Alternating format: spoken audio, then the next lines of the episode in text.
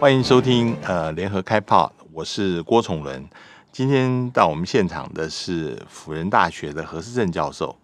何正教授，嗯，他从正大东亚所拿了博士学位以后，呃，就一直从事日本方面的研究，这是台湾方面的日本研究的专家。呃，我在过去，嗯，常常就日本还有日本跟台湾的相关问题请教他。呃，我也跟何教授以。前在大陆的时候，我特别印象深刻的就是何教授是虔诚的天主教徒，他即使在呃在大陆仍然会强调宗教自由，呃，这个事情是很多时候很多人呃都没有办法坚持的。呃，欢迎何教授到呃郭崇会客室，何教授好。哎，谢谢崇仁兄。这个呃，刚刚那个一开始的时候啊，这崇这个这崇仁对我这个呃，在东亚所毕业之后哈，这长期做的做做做日本研究。那事实上，我进东亚所之前，我是日语系。哦，是。那所以其实我是呃，现在叫台中科技大学嘛。那之前它的前身是这个国立台中商专。嗯嗯嗯。那这个在民在民国六九年的时候，那那台中商专就这个率全全国之先了，成立一个叫应用外语。嗯，那事实上那个时候的应用外语，事实上就日语了，因为在六十在民国六十九年的时候，台湾事实上对所谓的日语系啊，这还是有一些这个有一点忌讳，对那个，所以很多学校的日语系不叫日语系，包括我现在自己，我后来我这个呃台中商专毕业之后啊，我我就转学到这个辅仁大学的日文系，我日文系事实上在。在在以前叫做东语系哦，是那很多学校也叫东语系，不叫日语系嘛哈。那包括文化大学都是叫做这个东语系。那那那我事实上我等于是从这个呃高中的时候就开始这个这个这学日语，所以我等于是这从小就学日语。那那那一路我日语系毕业之后，那时候上。我也有想这个跟所有日语系毕业的人一样去研究文学语学，嗯，那不过我事实上我个人是对法政比较有兴趣，所以所以我就做了一个这个大胆的这样的一个这个尝试，那也在国内所有的研究所里面呢，挑一个可能跟日本比较有关的这个研究所，就是正大东亚所，嗯。那不过这个呃，正大东亚所当然进去之后，我们都知道正大东亚所是在当时是国内的这个，他们还叫匪情研究，对不对？那换言之，就是做中国大陆研究的一个学术重镇，那国关中心底下，那那所以那时候这个呃，我就把这个我过去的这样的一个日语学习的一个背景，跟这个东亚所的这样一个学科。把它结合起来，所以我就做了这个中日关系的一个研究。那那那这当然就可以把这个日本跟中国大陆啊这个把它串在一起哈。所以我大概就从那时候开始，从硕士班，我始终没有辩解。我的我的我在我的学术的这个方向上面，我大概就是做日本的外交政策，特别 focus 在这个战后。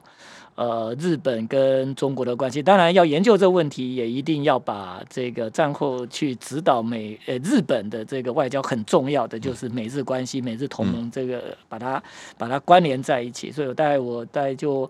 呃做呃从事的研究大概差不多三十年了吧。这个所以呃可呃这不见得是是是是有什么成就了。不过就是说我很这个死心塌地的这个去做这样的一个这问题的思考。对，那个时候，呃，当然我们知道大名鼎鼎的曾永贤先生也是我老师，对，因为因为因为曾先生其实当然他的日文好是绝对没有话讲，他在日本念书嘛，然后他也是对于整个外交呃两岸关系这方面特别的呃重视，呃，那你你那个时候跟曾永贤老师念书，其实也应该受到他的影响蛮大的吧？哎，对，那个呃我们在也呃东。研所念书的时候，我们都还上曾老师的课。那时候曾老师除了在正大之外，在台大政治系，嗯，那他有这个开课，所以曾老师的课几乎所有东亚所的这些孩子都会上哈。那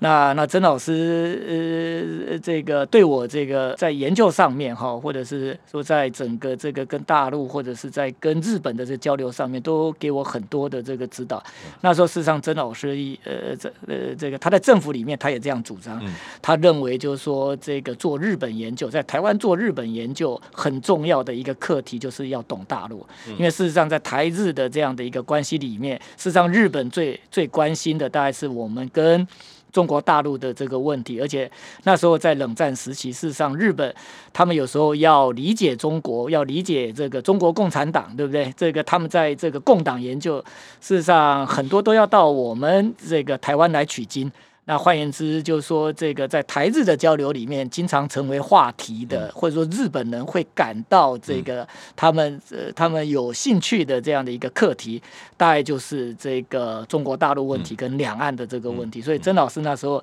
就这个一路这个从学校，然后我毕业之后，事实上我们都还跟着曾老师。郑老师那时候，我记得我博士班刚毕业的时候，他是在总统府里面担任有那时候有有几职的这个资政，呃，老师在总统府有个办公室，那他这个他。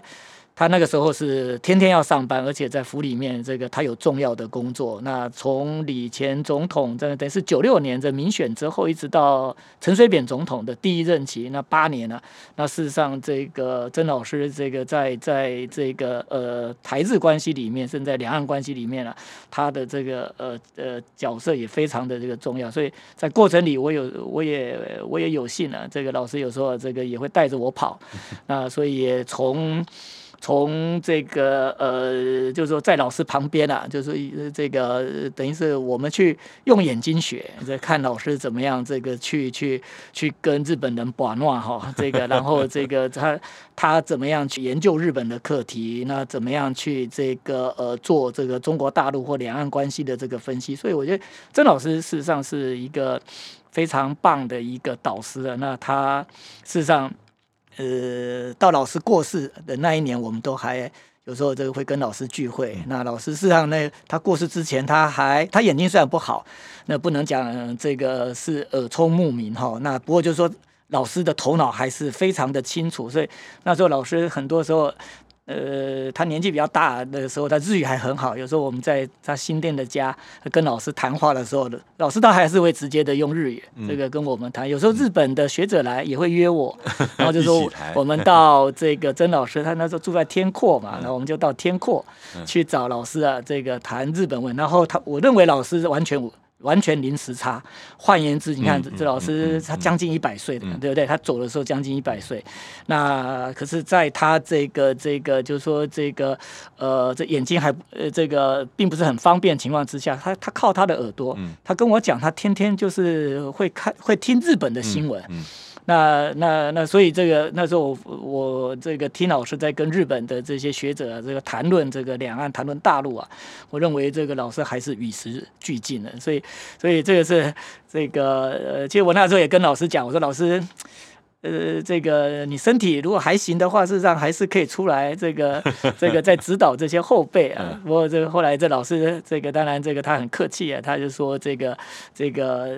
他他都九十几岁了哈，他他认为这个台湾的日本研究应该要有这个呃世代的这个传承了，所以我也这个秉持老师的这个想法。那所以这个我在这个日本研究的这个过程里面呢，那我自己这个也这个在正在辅仁大学，我那弄了一个呃日本暨东亚研究中心，嗯，所以我也把日本跟东亚跟中国把它串在一起，而且在我的研究中心里面，我也很重视就是这个新人的这个培养，就是我们真的要把年轻人这个带出来，而且在这个日本研究里面。呃，当然，英文英文是一个这个我们讲的这个很这个很多会议的 working language。嗯。不过有时候我们如果说要做这样的一个跟跟日本建立一个比较紧密的，就甚至一个比较双方可以有比较这种这种这种 solid 比较硬的这种哈这种这种这种人跟人之间的这种关系的话，事实上，呃，还是用日语是最方便的哈。那甚至于有些的资料。呃，它也没有英文的，它是日语的，好，所以我觉得日语在整个这个呃呃做这个东亚研究或者做日本研究，我觉得这个是一个最基本的这样的一个，就等于是一个工具。那那那，所以这个我也鼓励这个，就是说会工会有呃，就是说会。会这项工具的人，哈，这个呃，走走出这种这个，就是说传统日语系，就是说可能比较会选择呃做文学文化，对不对？这个或是做这个日本语教育的这样。的一个这个呃呃研究，那甚至就从事这样。的一个工作。那不是说这样。的工作不重要，哈，不过我觉得是说日语系应该要多。多一点的这样的一个学一种跟学科的这样的一种这个 linkage，那换言之就是要让日语系的学生有更多的可能。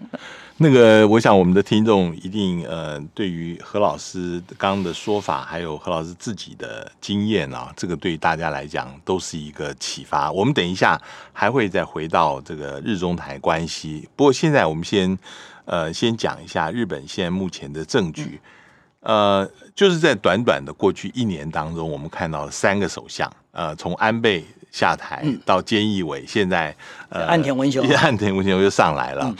呃，我我先讲一下，就是说，当然，呃，很多人也谈到这个岸田选出来的整个经过，但是，呃，我们想现在的情况，现在岸田的那个，呃，现在有十三个新人呢。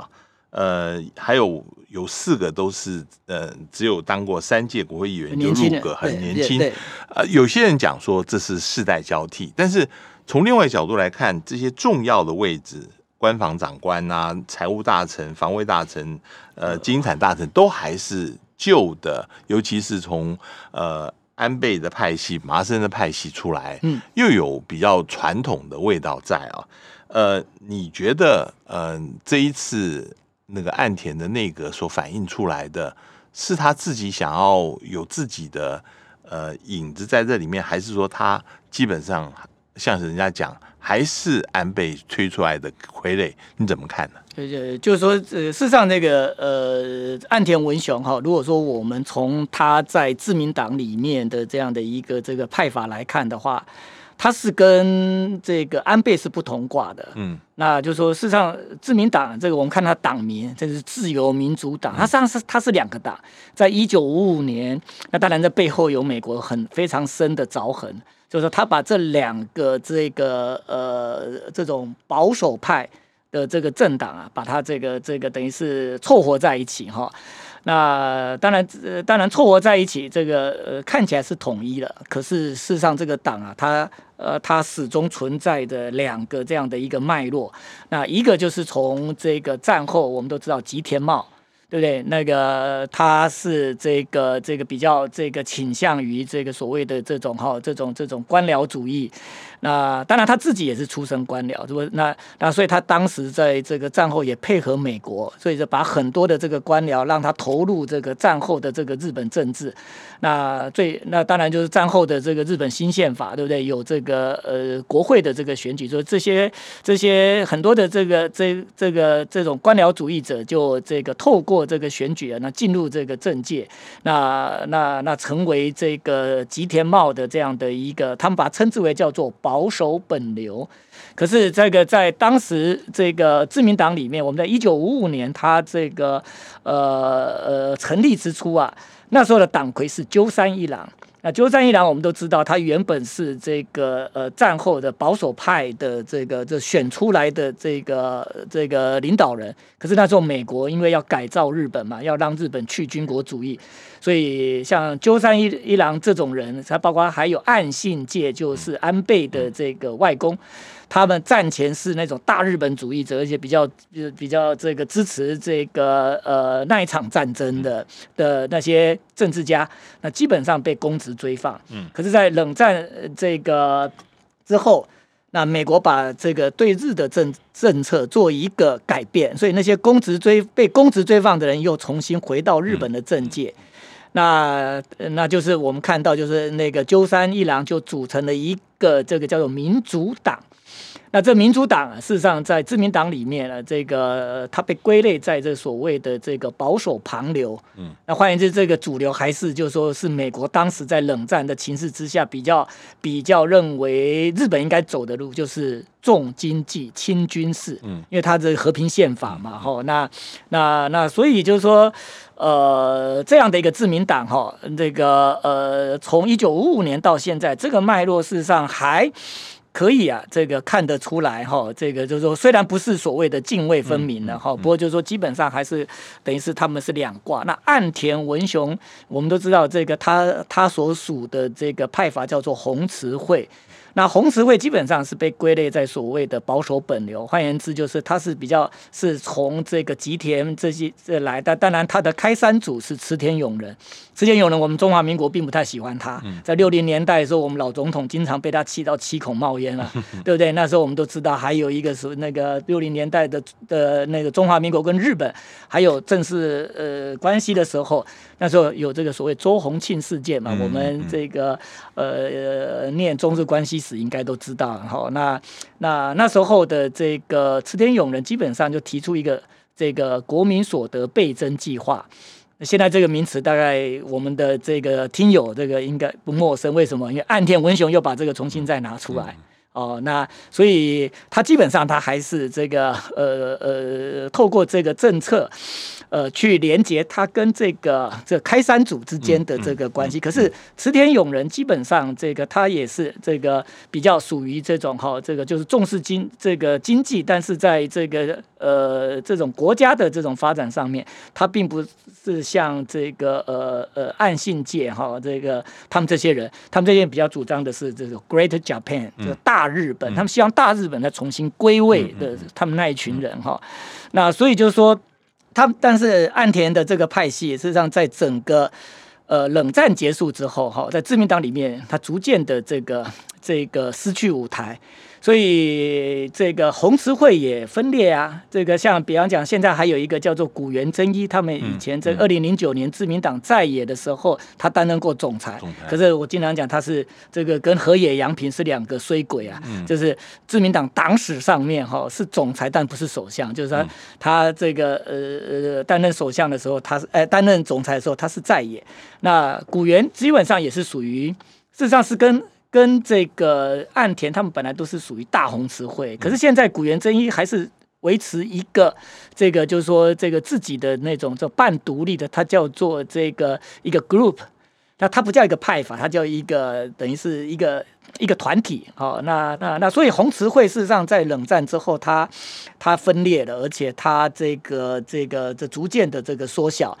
那已经三十年哈。这红这这一卦就是我们讲的这保守本流，三十年来没有没有执政，嗯，没有首相，对，就没有首相。实际上，自民党我认为就是说，他虽然一党执政哈，可是他们有时候这种两卦之间的这种交替，很像西方国家的政党轮替了。如果说我们把这个就是说这个红这红词会，就是说池田这这个脉络，把它当成是一个党的话，换就是就所谓的自由党，这个自由党。已经在冷战之后，呃，冷战结束之后，大概就没有执政了。他们上个首相可能早就日本人可能也可能也不太有多少人可以想起他，特别是这个年轻人。那我们研究日本的会记住他，宫泽喜，那三十年了。他这三十年来，日本从这个就是说，都是由这种这种主张 Great Japan 这一挂来领导这个日本哈。那所以就是说。呃，岸田文雄的上来，当然也有一些媒体的朋友认为，就是说他过去在选举期间哈，或者准备要出马角逐总裁的时候，似乎讲话也蛮犀利的。那这个对台湾也蛮友善。换言换言之，他是他的有台抗中的色彩是非常鲜明的哈。那相对于河野，不过就是说，事实上他跟河野是同卦，嗯，因为河野的爸爸河野洋平。就是红词会的啊，嗯，那这个，所以呃，那个那个，包括事实上麻生，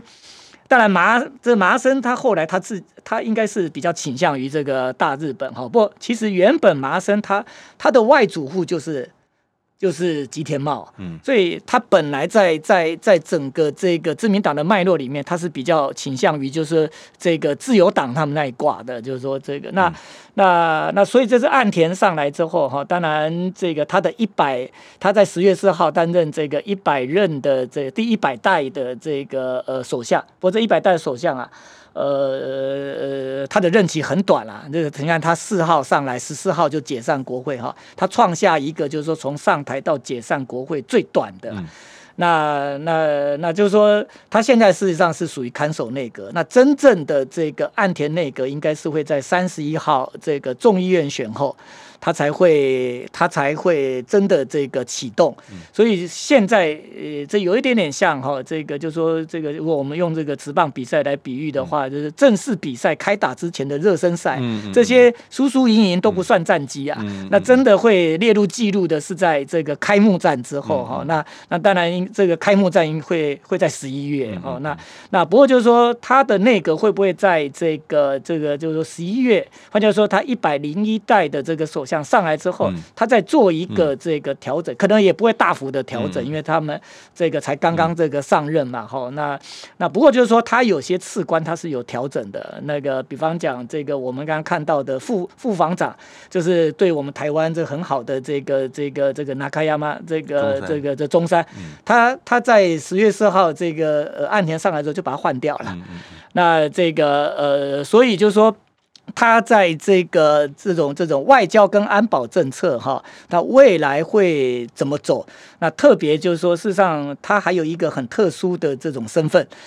岸田事实上是出生广岛市，嗯，我们都知道，一九四五年八月六号，这是那个被美国原子弹攻击的这个城市，它是一个原爆城市。原爆城市事实上包括这个长崎在内。他们对于反战、对于反核的这个立场是非常非常坚定的。那过去战后没有首相是从广岛市出生，有广岛。嗯，这因为我们这个那个那个，像我们刚刚讲的红词会的红就广哈，词就池田勇人，池田勇人自己就是广岛人啊。那包括这个像宫泽也是广岛人，那不过就是说广岛市没有，就是说这个原爆城市出来的所向他是第一个，所以呃，实际上很多人也非常的关心，就是未来他在整个宪法第九条的修改，还有一个就是安倍留下来的课题，嗯。就是那时候，这个他他把简单的做完了，就是这个这个把那个十加一的安保法，然后包括这个跟美国重新去这个 redefine 这种这个就是这个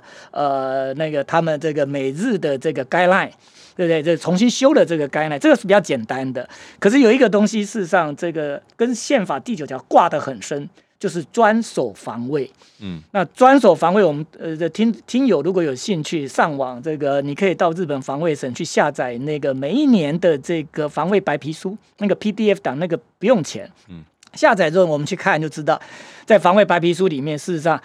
这个都会这个等于是把这个东西列为是日本防卫政策的一个不可破的一个圭臬，嗯。换句话说，这个是一个这个基准啊。那所谓的防这个，他们过去的防卫法制的这个修改，事实上也没有突破所谓的专守防卫。专守防卫的意思就是说，日本自卫队基本上真的只能够 self defense。嗯，换言之，就是说，如果这个攻击不是发生在日本的领土、领海或领空，自卫队根本没有办法这个去出动。那所以就是说，但是这个他们现在就是说，在在专守防卫这件事情，他们可能要做一个重新的定义啦，因为他们他们现在这个这个安倍那个时候，事实上就把这个功课给留下来。哎，我我打个岔，这个因为大家很注意，呃，就是现在嗯，岸田他的整个国防跟安保政策哈，呃，您刚刚提到的可能会修改专守防卫，意思就是因为岸田在。总裁选举的辩论的时候，他一直提到日本要发展出可以攻击对方基地的能力，对敌基地攻击能力。就是说，他当然大家都知道，他指的可能是像北韩。如果说呃，北韩明明知道你有飞弹要来攻击日本的话，可不可以直接就去打北韩的飞弹基地？类似这样，当然这个也有可能扩充到其他的国家跟目标啊。然后岸田也提出要把。日本的国防预算要增加到 GDP 的百分之二，对他们现在那个很很多人都这么主张，因为他原来是有百分之一，等于是稍微超过一点点。对，现在等于是是 double，就是加倍。这个呃，他如果真的增加国防预算到那个程度的话，这个意义上也蛮大。你能不能谈一下这个事情？当然，这个自卫队在这个整个冷战之后，他们逐步的，就是说，在他们除了在刚刚我们讲的防卫法制上面，哈，一步一步的这个去做一些这个翻修之外，哈，或做一些准备。因为日本是一个很守法的这个国家，呃，那个很多的事情要做之前，他们一定先问这个法律规定是什么。然后，呃，日本的这个对法治的这个观念又跟人家不一样。很多国家，包括我们这个台湾啊，我们通常法律没有讲不能做，就是可以做，对不对？日本对不起啊，他们是法律讲可以做的才可以做啊，就是说，那法律没有讲的，就是不能做。所以他们一定要先把法跟准呃呃这个把它把它把它准备好。可是安倍基本上这个就是说这个呃刚刚我们讲的对敌基地攻击呢，这整个是挑战到所谓的专守防卫的这样的一个基准，而且这个东西基本上是来自于宪法第九条。所以事实上，如果专守防卫要改，我觉得这蛮困难的。是这这个如果宪法第九条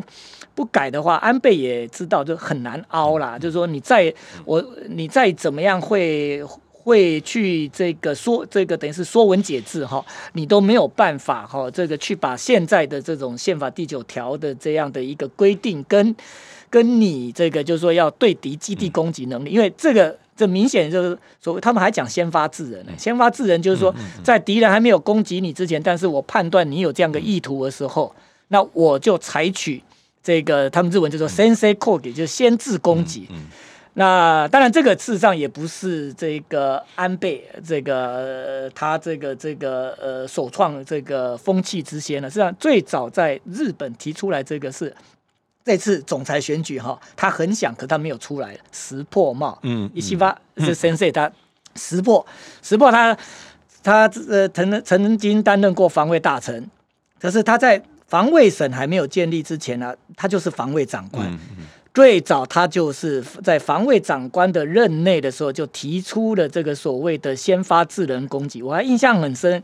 那时候您这个我们在正大这个国关中心开会啊，然后有日本防卫研究所的这个他们的这个一些研究人员，这个包括他们的这个这防卫研究所的这个东亚安全战略概观的那个 team 到正大来开会。那时候我我这个奉。奉命啊，这个做了一个，就是说日本防卫政策的这样的一个这个这个分析，我就用石破茂，我就那时候我就讲，这石破茂这个他提出了这对敌基地攻击，这个跟专守防卫，我说他重新的去定义了专守防卫，我说如果这个说得通的话，那专守防卫四个字根本已经形同具文了。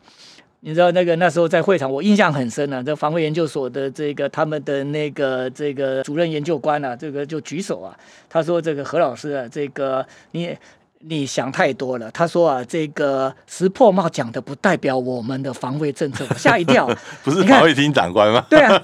这可是你看他们那时候的日本官僚，他们这些不管是制服组或者是西装组的这些人多强，就说防卫长官讲的不算啊。他说这他说这个是我们他说防卫省的政策没有变。换言之就是说，你看那个时候这个大概在二几年前，这一路这个日本事实上。他就是想要这个呃去改变哈这个整个冷战以来的这样的一个这个就是来自于宪法对自卫队的限制。不过这个也他有他们的需求，因为他们知道，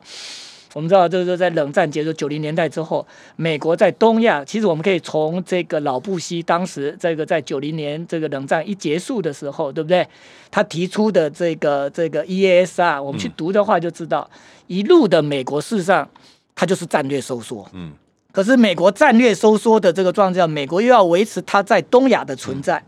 这里面如何两全其美？我觉得这个在冷战三十年来，美国的这样的一种东亚的这个战略，它一直围绕着这样的一个课题。那当然，美国在东亚的一个这种安全的这种开展里面，我们也看到，这过去美国国防部的前国防部长 Perry 曾经讲，他说他是用所谓的善这个所谓的这种这种这种善行理论，就是美日同盟是善饼。它是一个，它是一个美国在东亚的这样的一个战略开展的一个基石。那不过就是说，日本知道，就是说，美国它要，就如果说我们用公式现实主义来看的话，就是说，美国在这个这个东亚，它要找一个这所谓的一个 bug capture，它要一个这个，换句话说，它要卸责。那日本要承担起更大的这样的一个责任，所以很多，比方讲，包括防卫法制的一个修改，甚至于自卫队的转型，这个都来自于美国的要求。不过，日本他们现在在盘算的是。我要实际上美国很简单的，就是要你日本多花钱。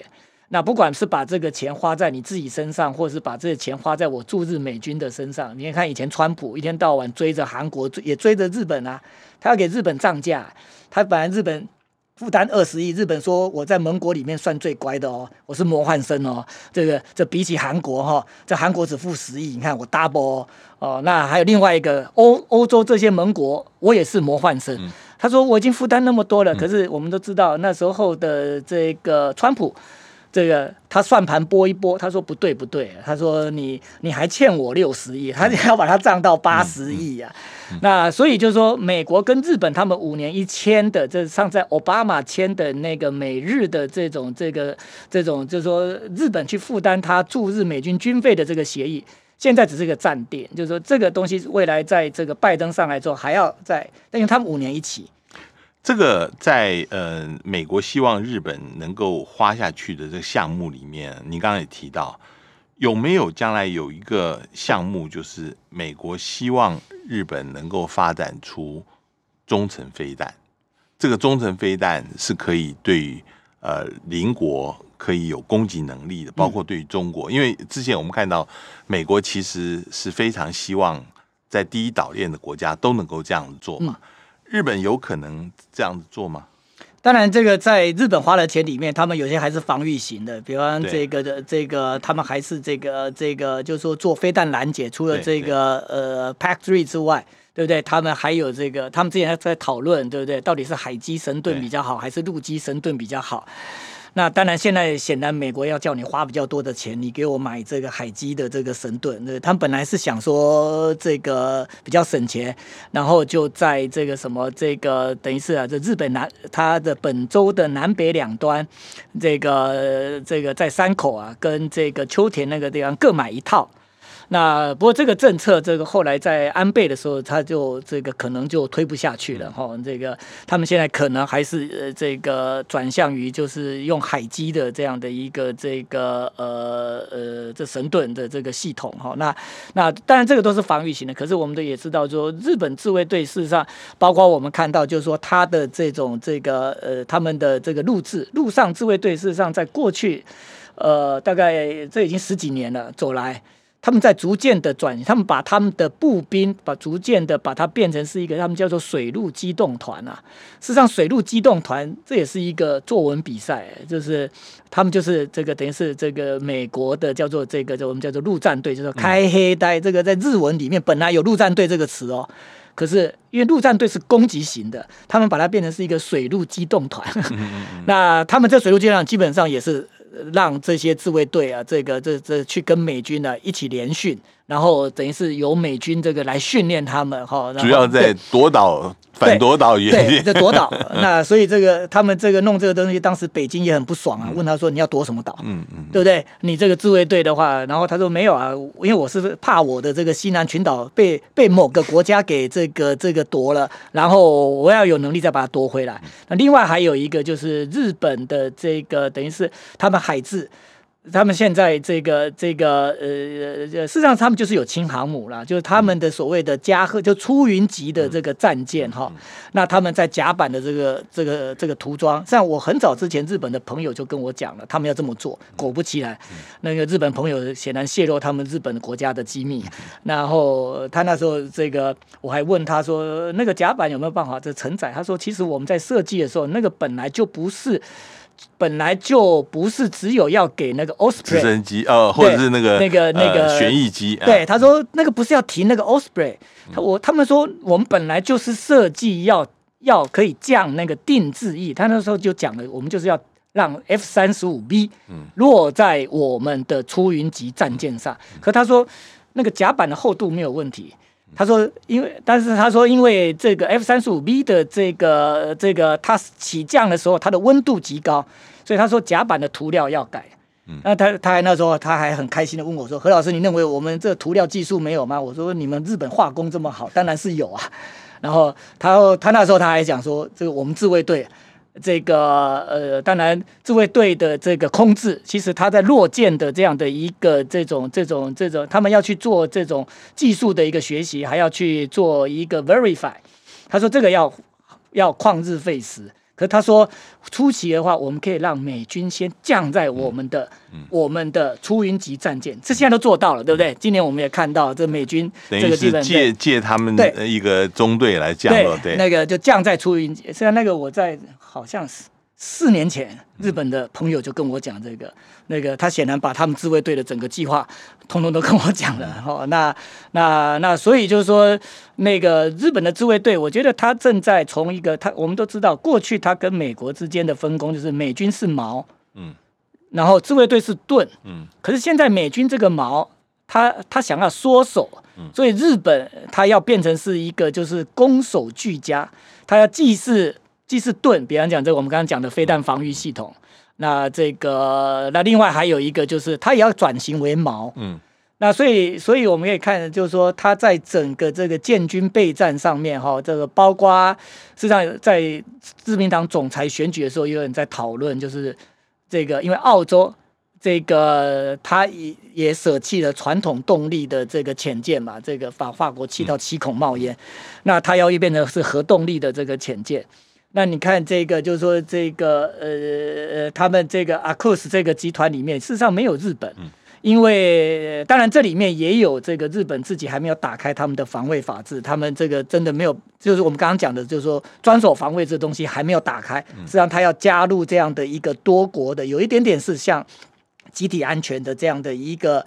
这个味道的这种这种这种这种机制的话，基本上是有困难哈。但最重要是他们硬体也跟不上，因为日本他们现在这个呃这个就是说，他们还是走这个传统的这个这个动力。虽然他们所谓的崛起推进那个技术很好，可是那技术也不是自己的，那是瑞典的。嗯嗯。那就是说，他们现在当然就苍龙级的之外，他们又他们又这个有这个这个新的，就是说那个就是说。白金级的这样的一个这个潜舰比苍龙级还大，嗯，那不过就是说他们未来要不要这个从这种这种柴油动力，然后这个重新去定义什么叫核武啊？那个因为这个日本有所谓的非核三原则，就是不制造、不拥有跟不吸入。不吸入的话，事实上是指的是美军呐，就是不让你带进来。所以他们最近也遇到一个麻一个麻烦，等一下如果有时间，金青海峡，嗯，金青海峡那个那个它最宽的大概差不多十九公里左右，差不多在十在十八到十九公里多到二十公里不到。那这个海峡事实上，如果按照国际海洋法，它南北两端让日本有北海道跟本州，它可以它可以变成是它的内水 （internal water），可是它中间就。他那个日本在这个这个金青海峡，它上下各自主张这个三海里的这样一个领海，所以它中间那个水道是公海。这是这是俄罗斯跟中国大陆就组的这个是个这个石烧船第一次穿过这个金青海峡。那这个事实上，事实上，我觉得就是说，未来的日本哈，他如果放弃非核三原则，这个这个这个才是一个就是说，日本整个在防卫政策上面，它。他逐渐的，就是说，把把自卫队从过去是一个防御型的，变成是一个攻击型的。可是这里面还有一个关键呢，日本他们也这那个，就是说，日本事实上，他现在自卫队没有没有自主的这种情报的这种征收。嗯嗯。换句话说，对敌基地攻击能力，对不对？你有，可他说敌方基地在哪里？嗯嗯。这个东西日本自己有没有？当然，日本现在他们用商用卫星自己发射，未来他们还是可以。民转军呐，可是就是说现在的话，就是美国基本上还是把这个抓在手上，所以我有时候开玩笑讲，说日本很像盲剑客，嗯嗯嗯，就是说他武功高强啊，那可是就是说他是没有眼睛，那那那日本他们他们这个现在可能在未来还要跟这个美国这个在协调，然后也要说服自己的民意，就是说有没有办法哈，要接受视网膜移植啊，恢复他的视力，否则日本他们讲一句话是很是很实际的。他说：“我们如果转型为攻击型的自卫队，可是没有自己的这样的一个情报征收能力的话，他说这个武力是抓在美国的手上。他说那我们变成是美国的拳头啊，日本人不干。所以我们也可以看到，就是说日本事实上安倍做那么多哈，就是说把这个十加一的法制等等，让日本自己很清楚。有人问我说何老师。那自卫队在日本跟美国之间的关系是什么？我说，如果从法律上来看的话，它至今为止还是美军的补充。嗯，他现在就是美军的补充，所以他将来有没有办法，就是说跟美军不是脱钩，就是变得是真的是平等的。那那那这个，我觉得就是说，岸田文雄未来，我觉得除非他能够做的跟安倍一样长。那他如果这个如果不是一个长期政权，我也并不认为岸岸田有足够的时间。更何况他在给这个拜登打电，呃，那这个他上来之后给拜登也打了电话，很多人不重视那个电话，可是电话里面有一件事情我特别提出来，他跟拜登提了，他说他说他希望美国。弃绝核子武器，嗯嗯，弃绝核子武器公约，美国不签，日本也不签啊，嗯嗯。可是这件事情对广岛跟长崎的市民来讲，那个是反弹很大的，因为日本人说我们是是世界上唯一一个受核武攻击的国家，我们我们当然要支持这个。岸田也听到了，嗯，所以未来岸田该如何的去处理这些这些这些问题哈？然后在他的自民党里面跟跟这个这个安倍这些人可以。可以可以这个这个这个把诺，然后但是又可以跟选区的这个民意可以这个这个来交代，我觉得他很难。呃，我们刚刚提的大概都是军事跟安全的岸田的政策，我我想要现在谈另外一个也是同等重要的，就是呃，现在岸田他的经济政策。我们知道安倍刚刚开始的时候，大家都在谈他的三支箭啊。呃，岸田也提出了一个很有吸引力的口号，叫做“呃，这个新日本资本主义”啊。他强调的不单单只是成长，还强调分配。那这个分配，据说他呃是受到那个法国经济学家皮凯提的二十一世纪资本主义的影响，认为现在很多很多的问题都是导致于分配的不均。嗯。你觉得这个所谓分配的政策会在怎么样子？是是修正过去安倍以经济成长为主的这个政策吗？他要怎么样来做，才能让大家感觉到他的政策是真的是不一样的？当然，那个呃，实际上日本民意对岸田也是有期有期待的哈。然后他自己也抛出一个，就是说国民所得倍增。但国民所得倍增不是说现在整体的 GDP 还要再再再再向上推推一倍，那这个会吓死人了。这个那那几乎日本会变成全世界就那个呃人均国民所得最高的这个国家，那这个难度呃当然是是是是几乎不可能哈。那他讲的这个所谓的所得倍增，我认为他是着眼于刚刚这个我们讲的，就是说他的一个一个一个等于是要让整个经济的这个果实能够雨露均沾啊。那换言之，就是在在这个呃分配上面，他们希望这个能够做到这个，就是去照顾到这种这种这种等于是中下阶层的他们这些人，特别是日本的年轻人。那现在事实上各国的政治都很重视年轻人，你看这个韩国马上三月要选举。那现在执政党文在寅被人家骂的最惨的年，这年轻人也认为你是骗子，就是他没有履行这个五年前他自己竞选的时候的这些这些政策。那所以就是说他自己这个岸田他也讲，他说如果没有办法做好分配，对不对？呃，然后不能让分配平均的话，他说就没有成长。嗯，所以他他的这个理念就是说一定要让所有的人，实际上这个我觉得还。呃，这有一点点像这个习近平讲的共同富裕哦。那那那，不过就是说，日本毕竟还是一个资本主义的一个国家，而且他们很多的的这个东西还是要有法啦。你你也不能够用一个这种就是不管是暗示或明示，叫很多大的财阀好像这口袋的钱就赶快拿出来，对不对？这个他们这做不到。但是说他未来如何的用社会福利政策、用税制的这样的一个改革，然后去达到这种这种这种财富的这个重。分配，而且不能够让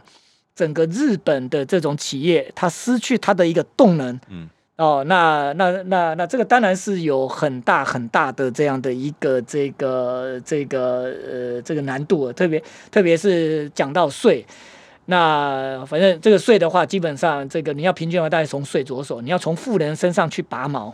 可是富人会跑啊，那个像欧洲很多这个他们那种就对富人课税，或是在法人的这个这个这个部分，这给给他课税的话，基本上很多人就跑了。可是日本他们用了一个最简单的方式，就是他们在跟欧洲的这些先进国这个比较起来的话，这个他们的这个消费税是偏低的。日本过去只有五趴，现在哪怕十趴都很低。嗯，所以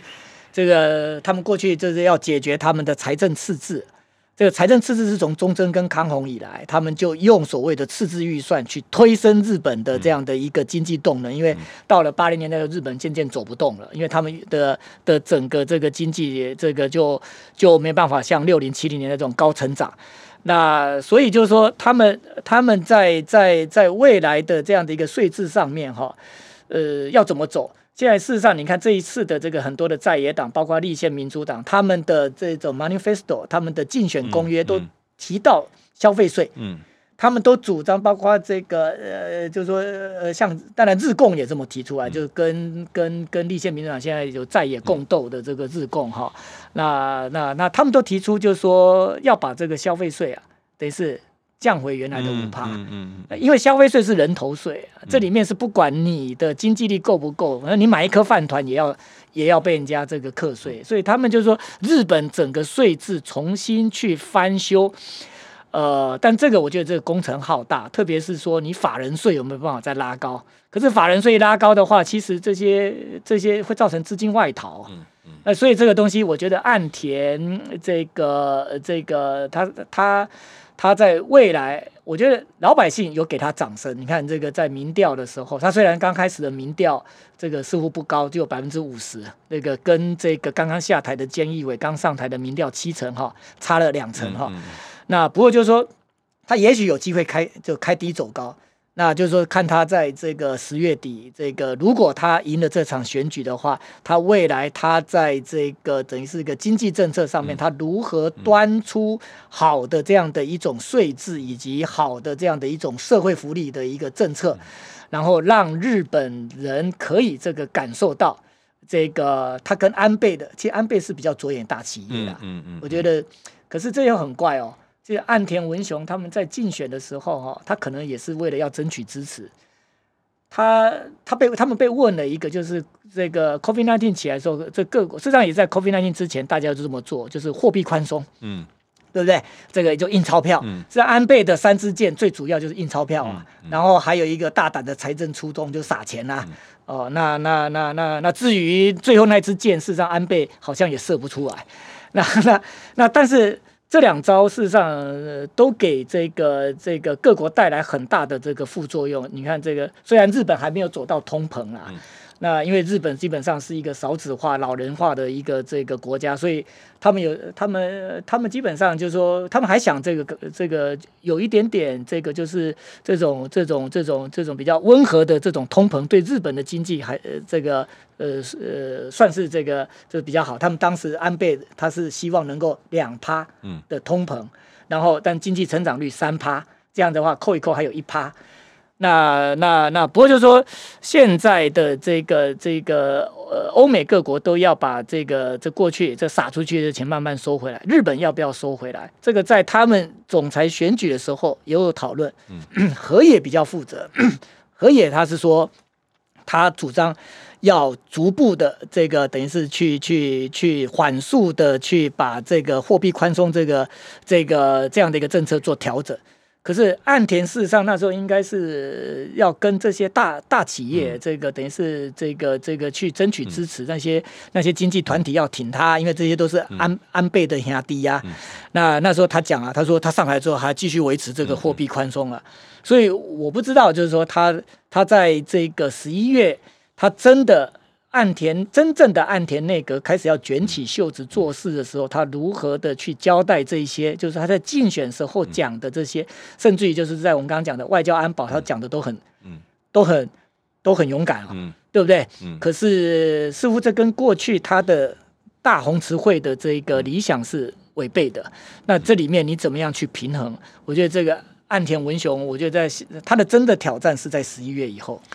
我我接下来就是要问，嗯，十月三十三十一号的这个众议员选举啊，呃，现在看起来是不是自民党仍然是能够获胜？我我说的获胜的定义是单独过半，这个可能性高不高啊？第二个是这一次的三十一号的获胜，这个对于岸田本身呢，有没有办办法帮他挣脱这个呃这些元老们的影响？尤其他选总裁的时候喊出来是世代交替，嗯，他是受到这些年轻的议员的支持啊。那呃，你这一次选出来的这个最后的结果，能不能让这些年轻的人开始都能够都能够上位？这个对他会不会有帮助？呃，当然，那个他们党里面讲这世代交替讲很久了哈。那但是你看这个，当然那个很有一个人就成为剑拔哈。就是二阶，因为二阶是自民党的党史上面干的最久的干事长。嗯，他一路这个几乎安倍当总裁的时候，就把他丢在这个呃干事长的位置上面，他做了五年多了。那我们都讲看家三年，狗都嫌嘛哈。那他远远超过三年了，那狗都很想咬他。哦，那这个就是说这个，所以那时候事实上也传出菅义伟这个就是想要用这样子哈，这个去争取党内这个对他的这样的一个连任。呃的一个支持，所以那时候他就脑筋动到呃这个呃二阶俊博的身上，就他就呆呆的跑去跟他讲啊，说我要调整这个我们自民党的执行部，我要改组。对不对？那但是最后的话就是说，这改组还没办法完成的时候，他自己先下台。哦，那那那就是说，呃，当然就自民党这个未来他们的执行部，他们换血可能换的比较快，因为岸田上来之后，他就首先承诺，就是说最多你在自民党的这样的一个这个执行部里面，就他们的中央党部哈，你的你的这种主管职只能够只能够最长跟总裁一任就三年。而且他说，每一年都要重新的去，去再去这个等于是啊，这个去去去重新的任命。换句话说你可以，你可以任期一年，然后连任两次，然后但是三年满了之后，对总裁可以连任，但是你就要下台。那这个也让有更多的人可以啊，这个进入这个自民党的这样的一个机器里面哈。那当然这个是讲给讲给年轻人听的啦，因为那个时候事实上在总裁选举的时候。岸田文雄基本上这个呃，他选的算是比较辛苦啊的原因，也是少壮派刚开始是不支持他。嗯，是河野，是河野，因为河野当然他比较年轻，而且他向来敢言，然后他也他有点要复制小泉纯一郎的那样的一个路线，所以最后小泉的儿子很挺他，认为说你怎么像，哎，你怎么看怎么像我爸爸哈？你你你你你很多想法跟我爸爸一样哈。那不过他们这些。党里面的这些派阀，当然一想到，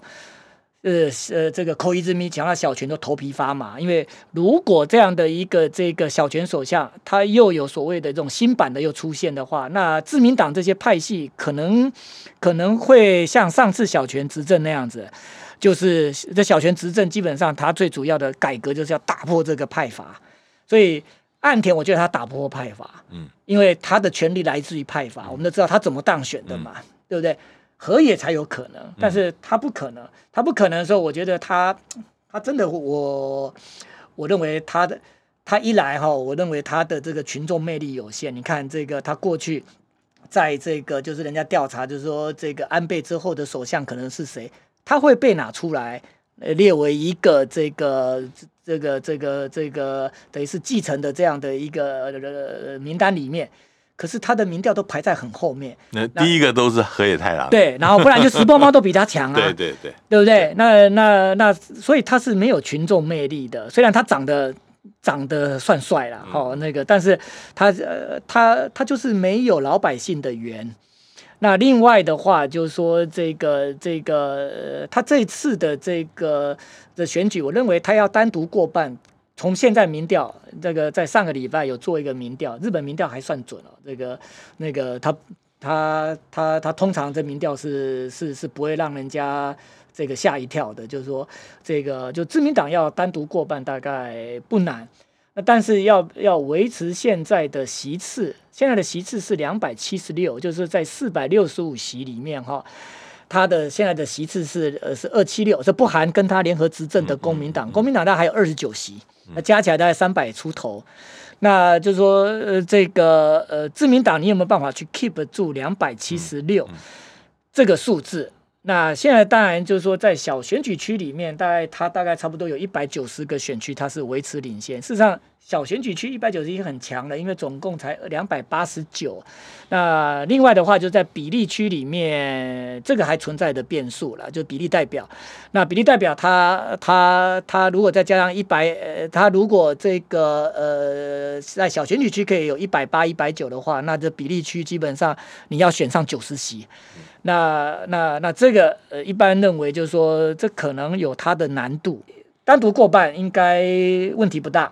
那可是就是说，它的席次呃，有人认为是会掉。那换言之，就是说，在野党在这个未来整个这个包括立宪民主党、国民民主党还有共产党，那个可能在在野的呃这样一个势力在国会里面呢，这个这也许它的这个力量会有所成长。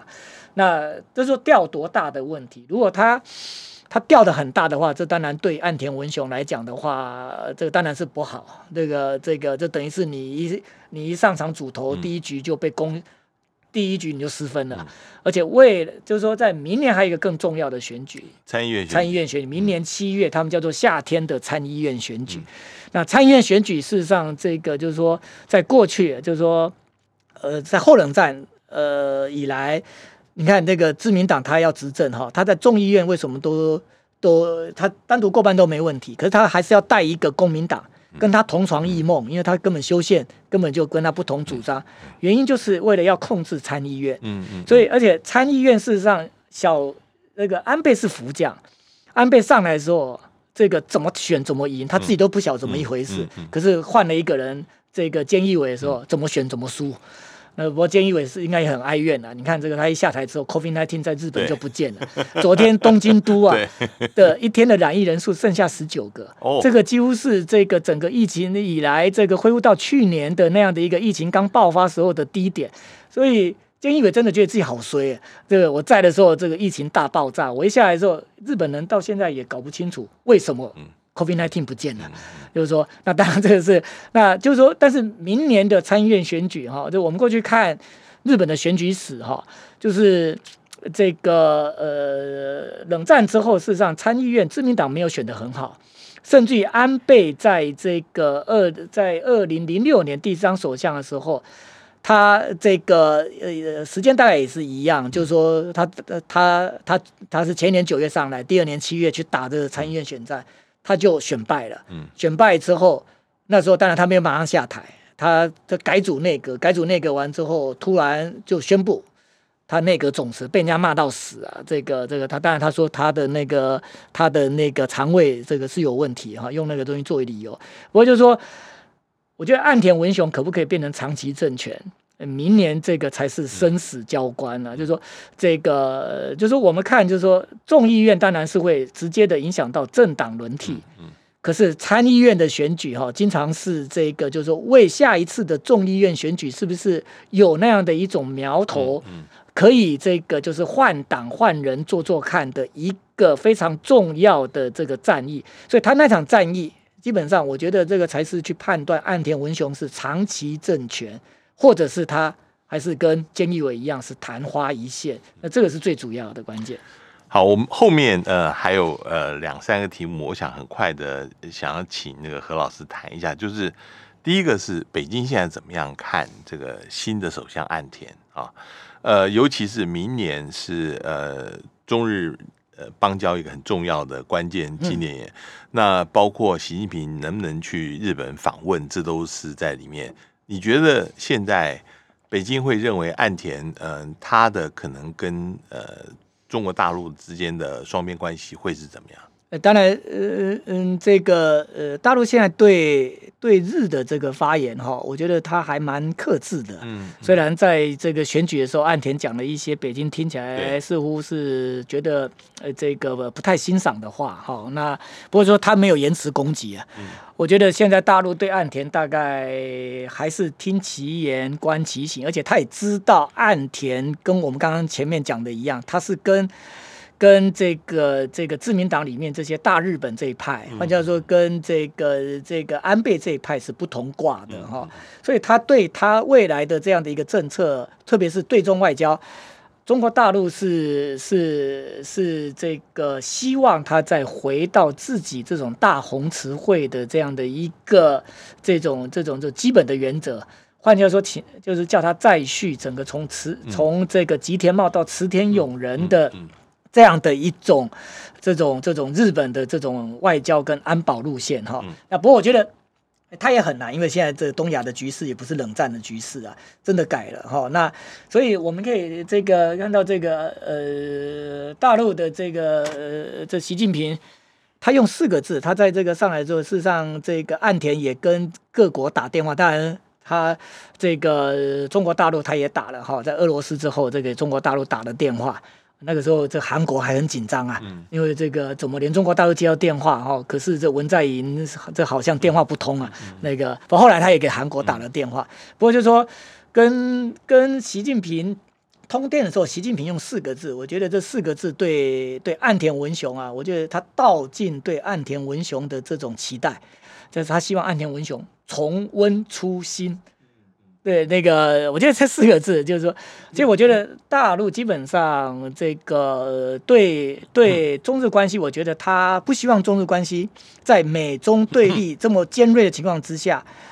哪怕他不能够把日本这个往这个往他这边拉过来，但他希望中日关系不要太坏，嗯，这个对他稳定周边还是有帮助。我我。我并不认为中国大陆，当然他动作频频哈，可是他真的就是说这么希望冲突吗？我认为他也没有这么希望这个这个冲突，所以中日关系基本上他还是希望，就明年中日关系建交五十年。他不希望再跟十年前一样，十年前被钓鱼台给搞翻了嘛？这个钓鱼台国有化，然后这个，但那时候是在野党的时候了，哈，那个时候是民主党的时候，这个这个，那那就是说，他当然希望就是说，习能够在明年国事访问，甚至于就他们喊了好久，敲碗敲好久的第中日关系的第五份文件，因为这个胡跟江访日的时候都发表了这个共同声明，嗯。那所以就是说，如果习去的话，他绝对不会没有这共同声明，而且是对整个这个中日关系要重新的定锚，这个是一定的。那那不过就是说，对岸田来讲，现在中日这一块还不是的时候，为什么？他刚他刚上台，他当然要先把美国先安顿好。所以岸田他除了打电话给拜登之外，他更重要，他选举完之后，他马上就要访美，然后访美。回来就这明年了。明年的话，这个拜登，我觉得如果拜登在明年整个 COVID-19 找到方法哈，这个有一个新的这个防疫观念之后，各国的面对面外交再重新的恢复常态的话，那拜登这个一定要先来日本。那如果拜登不来日本的话，我觉得日本想要欢迎习近平，他大概做不到。这个北京，我觉得他也不为难他啦，因为这个是。美日关系里面，对日本来讲，这个是他的这种，他要深明大义，所以就是说，拜登一定要先来，而且就是说，就是说，美日先定调，然后中美也有这样的一个，就是说，这个这个恢复这个首脑会谈，然后双方虽然对立依旧，可是找到方法可以去管理中中美关系，那这样的话，中日关系基本上习去访日才不会空手而归。当然，这里面。在此之前，中国大陆要尽力的去维持局面，就是说，这个中日关系啊，他现在事实上就是我们没有听到他对岸田有任何的这种尖锐的这样的一个批评，甚至于就是在菅义伟的时候，嗯，那个他们这个包括岸信夫讲了一些很露骨的话，他好像也没有跳起来，也没有这个直接攻击菅义伟，没有，没有。我觉得这个就是说，中国大陆，我认为。他现在这个对于这个中日关系哈，跟中包括中韩关系都有很深很深的这样的一个期待，所以事实上日本跟韩国也很聪明啊，呃，因为因为这日本的朋友他们在要改善这个中日关系的时候，他们通常会问一个问题，他说这个到底是东京比较需要北京，还是北京比较需要东京？那他们现在日本显然闻到味道，是北京比较需要东京。所以东京也很聪明，就那我这样的话，第一个我可以我可以不急，第二我可以待价而沽，然后在这个过程里面，我可以要到更多中国大陆可以给我的，这大概是现在整个日本对中外交的一个想法。最后，我想问一下，这个关于台日关系，就是有两个主要的议题，当然一个是台湾最近申请加入 CPTPP。呃，原来台湾这边蛮乐观的期待，因为日本现在是当值的主席，轮值国，对，而且日本在整个 CPTPP 的会员国里面经济体最大的啊，以目前台日的关系这么好，那很可能可以帮忙台湾能够加入。可是，呃，前一阵我们看到那个日本教育协会的那个那个政务副代表就说了。呃，可能没有这么容易。台湾呃，不要太乐观，这是第一个。第二个，呃，就是之前呃，我们以前也谈过的关于日本版的对台关系法啊。呃，这个事情当然是现在担任防卫大臣的岸信夫那个时候提的案子。我们也看到现在安倍这一边他推的这个。高市早苗，呃，非常的右翼。前时候在在选那个总裁的时候，还跟蔡英文呃总统通电话的啊。他是政调会的会长。嗯嗯，有没有可能这个日本版的对台关系法能够进入呃政调会，然后将来一直到国会？这个也是。大家关心的，能不能谈谈这两件事情？不过那个，我觉得台湾关系法，我就从后面的问题哈，台湾关系法根本的一个问题是牵扯到战后的日本对旧金山合约第二条的这种这种立场。那第二条的立场，这这个当然最近美国的这个驻青，对不对？那个他也有也有提，他似乎有有一点点跟过去我们知道的美中三公报不太一样了，因为我们知道这在七二年的这个尼州公报。的时候，事实上，美国似乎把他这个这个在冷战之初的这个所谓的台湾地位未定论，把它收起来了。可是这个呃，美国美国似乎这个这个现在又似乎把把把这个呃这台湾主权啊，这到底是不是这个呃已经在二战之后已经确定这个东西，似乎又又把它搬上台面哈？那当然，日本会。日本，我觉得他在这个问题上面，日本自己也不会冒出头来。嗯，那 不过日本在这个问题上，我觉得他比美国讲的更漂亮啊。那个呃，日本对于台湾主权的地位是什么？它不是主权未定，它它的始终的立场，包括在一九七二年日中国交正常化的时候，它都是持这个立场，就是战后台湾、澎湖及其附属岛屿是日本放弃的领土，其主权归属。日本无权智慧，就是日本不能够讲。然后他说：“那主权归属怎么办？”他说：“那在冷战时期要这么讲啦。”他说：“那就要看这个同盟国，同盟国就是联合国，联合国怎么决定？那这个就是日本的决定。”嗯，所以当然，如果现在联合国里面真的有办法重新去去去去改变这个东西的话，那这当然日本会变。可在日本还没有变之前，日本不会主动的。所以就是说，刚刚崇伦兄讲的，就是说。这个台湾版的这个台湾关系法，这个呃日本版的这个台湾关系法哈，我认为这里面这个日本不会不会，当然他会有一些讨论。事实上，那个包括这个佐藤正久，他之前受这个菅义伟这个之命弄的一个叫台湾 PT 小组，那他在这个报告里面，他也有提到台湾关系法。那不过佐藤正佐藤正久他。他就自己讲啊，那个实际上，呃，这个我在这个这个前些时候啊，这个参加一个这美国商会的这个一个视讯，他们也邀了佐藤正久还有我，我们都在那个视讯会议里面，佐藤正久自己都讲了，他说这个台湾 PT 小组的这个他有做出这个台湾关系法的建议，可是。就如同刚刚崇仁兄这个你抓到重点，这个根本连政调会都还没有进。嗯，他说还没有进入政调会，对不对？那这个自然不会成为现在日本的这个这个要立法的这样的一个这种这种这这样的一个政策。所以我认为这个这个东西应该是要看中美在中美的这样的一个博弈里面哈，那美国美国到底怎么顶？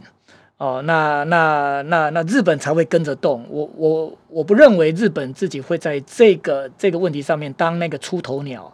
那因为日本事实上，它在中日关系里面哈，它在中国的旁边呐。那事实上，这个像日本的朋友也会这样讲哦。他说，美日同盟当然对台日本现在来讲是很重要啊。可他说，中国就在我们旁边。他说，中国距离日本太近，美国太远。而且他们还后面还有一句哦，他说，美国总有一天会离开。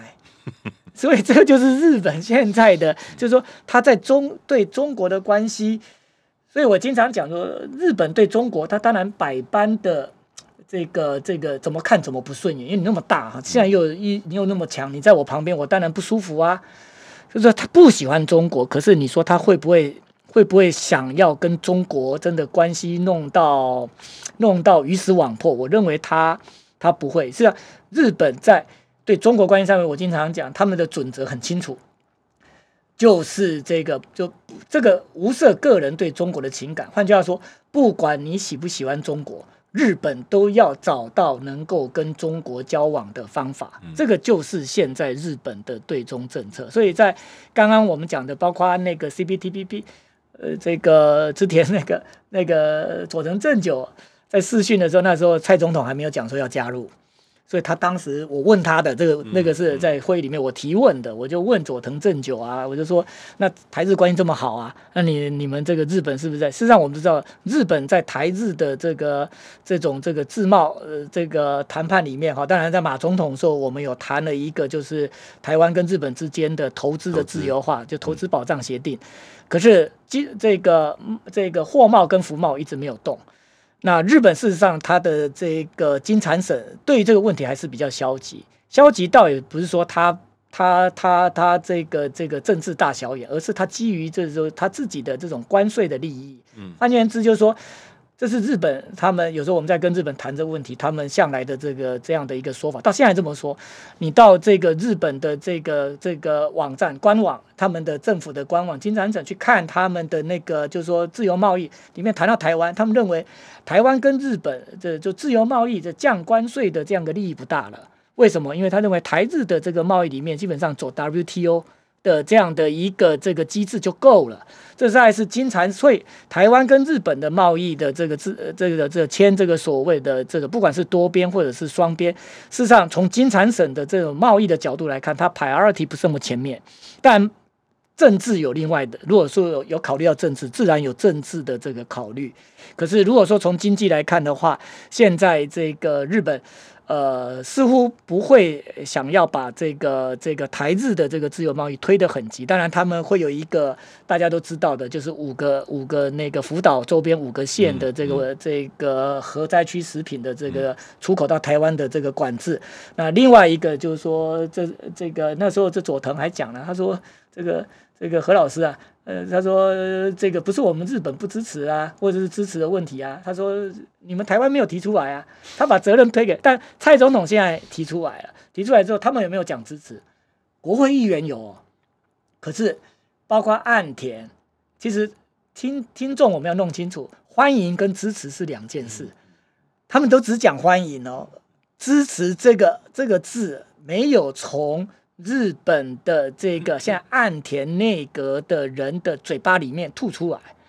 换言之，这个我觉得就是里面还包括这个，就是我们台湾自己要准备好很多这个这个，就是说你要市场开放，对不对？特别在农业以及一些制造业，还有这种服务业的这些这些这些这个开放，我们做好准备没？所以光这些准备就要花很长很长的时间，所以其实日本认为说。你们台湾先做好准备，那我看你准备好了没有，我再讲支不支持。但你你有这个意愿，我欢迎。那大概就是现在日本对我们 CPTPP 的一个观点。非常谢谢今天呃何志老师跟我们谈了非常全面的这个日本目前的政局，日本跟中国大陆还有跟台湾之间的关系。非常谢谢何老师，也谢谢崇文兄。呃，谢谢各位听众的收听，我们下次见，下次再见。